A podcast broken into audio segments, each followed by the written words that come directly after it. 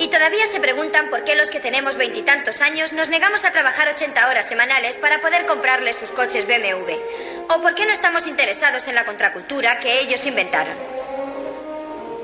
Como si no les hubiésemos visto pisotear su revolución con un par de zapatillas deportivas. Pero la pregunta sigue en pie. ¿Qué vamos a hacer ahora? ¿Cómo podemos enderezar el desastre que hemos heredado? Queridos compañeros, la respuesta es sencilla. La respuesta es...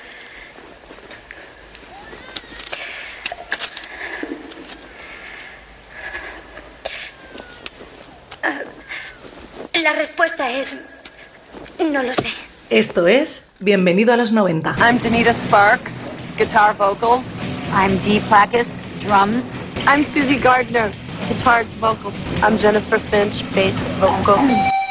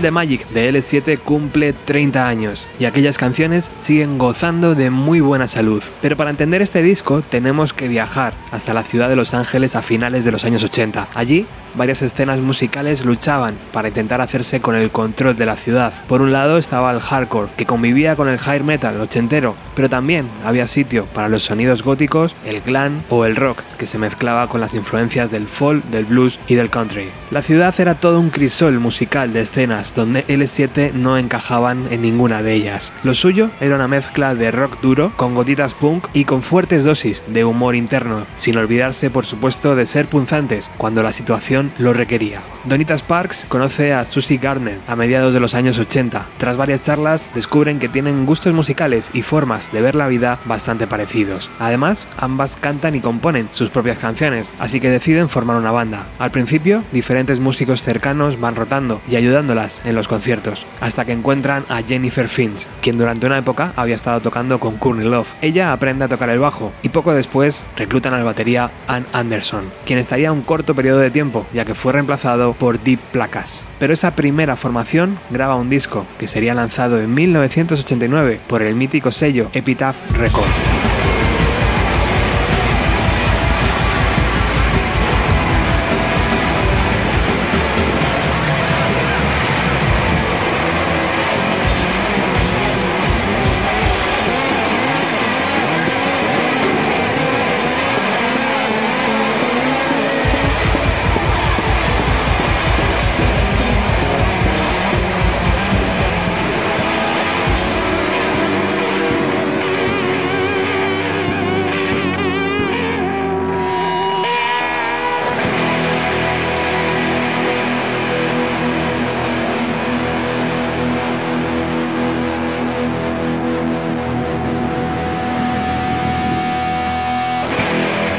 Ese primer lanzamiento hace que la banda gire por la costa oeste de Estados Unidos y es ahí cuando empiezan a descubrir que en Seattle está ocurriendo algo. Muchos grupos de esa zona tienen un sonido pesado, similar al suyo, y además comparten inquietudes socioculturales. Deciden ponerse en contacto con Bruce Pavitt y con Jonathan Poneman del sello Sub Pop y les invitan a uno de sus conciertos en la ciudad. Aquella jugada fue clave para que unos meses después la banda firmara por la discográfica de Seattle y lanzara Show para su selecto club del vinilo. Esta canción además arranca con unos segundos de una jam session de Matt Honey.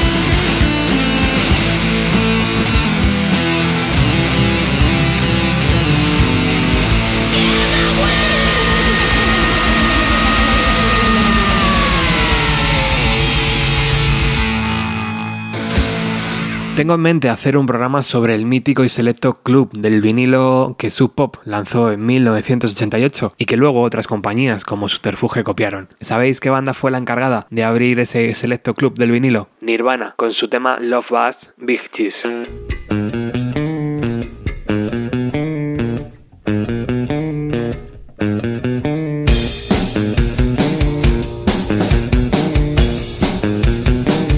Conseguir una copia original a día de hoy cuesta más de 3.000 euros, pero el single de L7 lo puedes comprar por unos 50 aproximadamente. Se lanzó en enero de 1990. La fotografía de la portada la realizó Charles Peterson, el fotógrafo del movimiento grunge, y los temas fueron grabados en los estudios Reciprocal Recording de Seattle por Jack Endino. De ahí que el corte se abra con una jam session de Mad Honey. En la cara B de este single encontramos Packing a Road, canción original de la banda californiana Fins.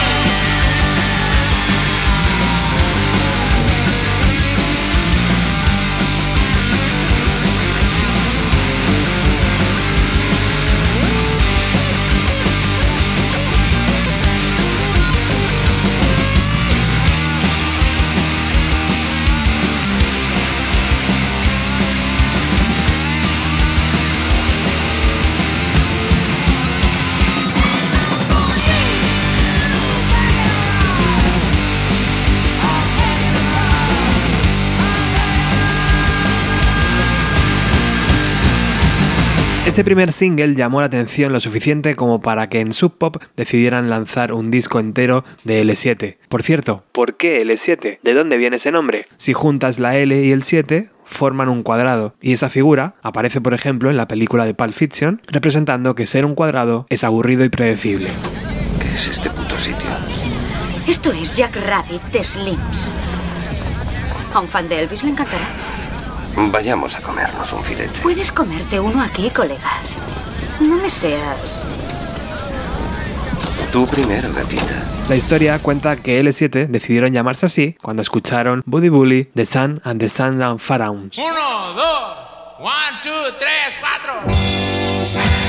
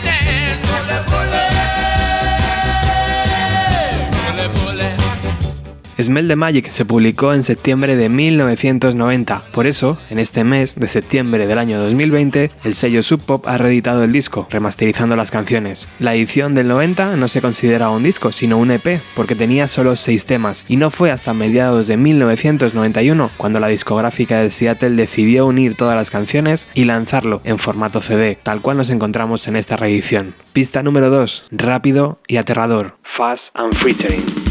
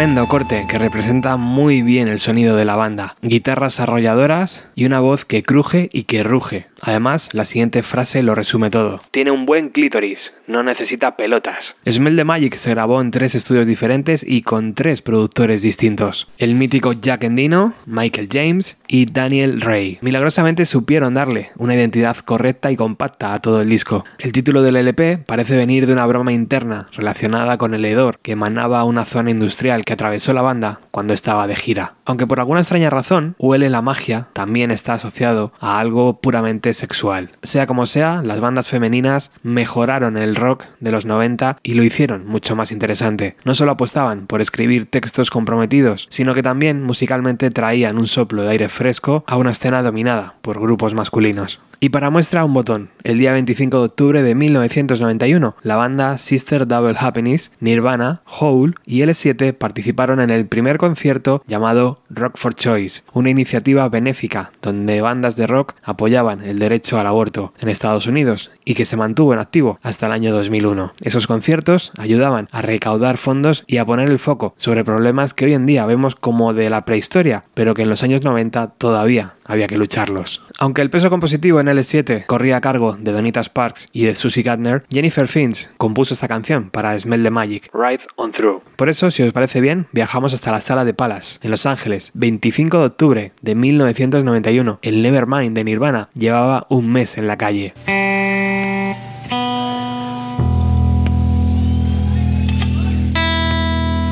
We want to thank the Fund for the Feminist Majority, and we want to thank Whole, and we want to thank Sister Double Happiness, and we want to especially thank Nirvana for uh, playing this benefit tonight. It's very important.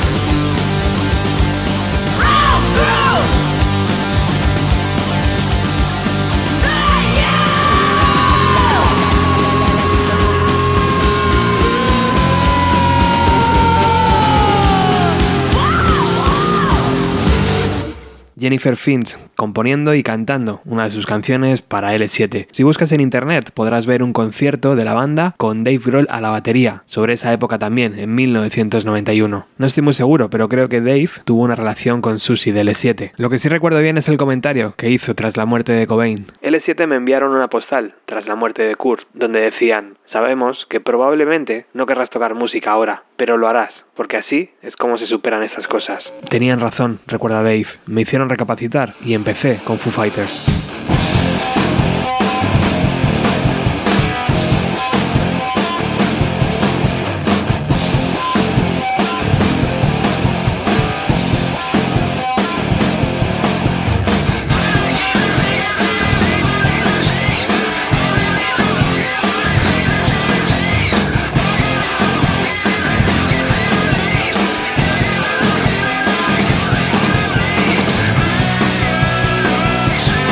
Seguimos avanzando y redescubriendo Smell the Magic de L7, disco que estamos repasando porque se cumplen 30 años desde su lanzamiento. El siguiente corte que va a sonar se llama Dead Wish y según Anita Sparks habla de cómo dentro de la banda siempre tratan de cuidarse, porque a veces alguna de nosotras ha consumido muchas drogas o ha empezado a beber más de la cuenta. Siempre hemos sido un grupo que hemos jugado con nuestros límites, recuerda la cantante, pero por suerte nunca al mismo tiempo. Por eso cuando una de nosotras perdía el norte, las otras la ayudaban a encontrar el camino.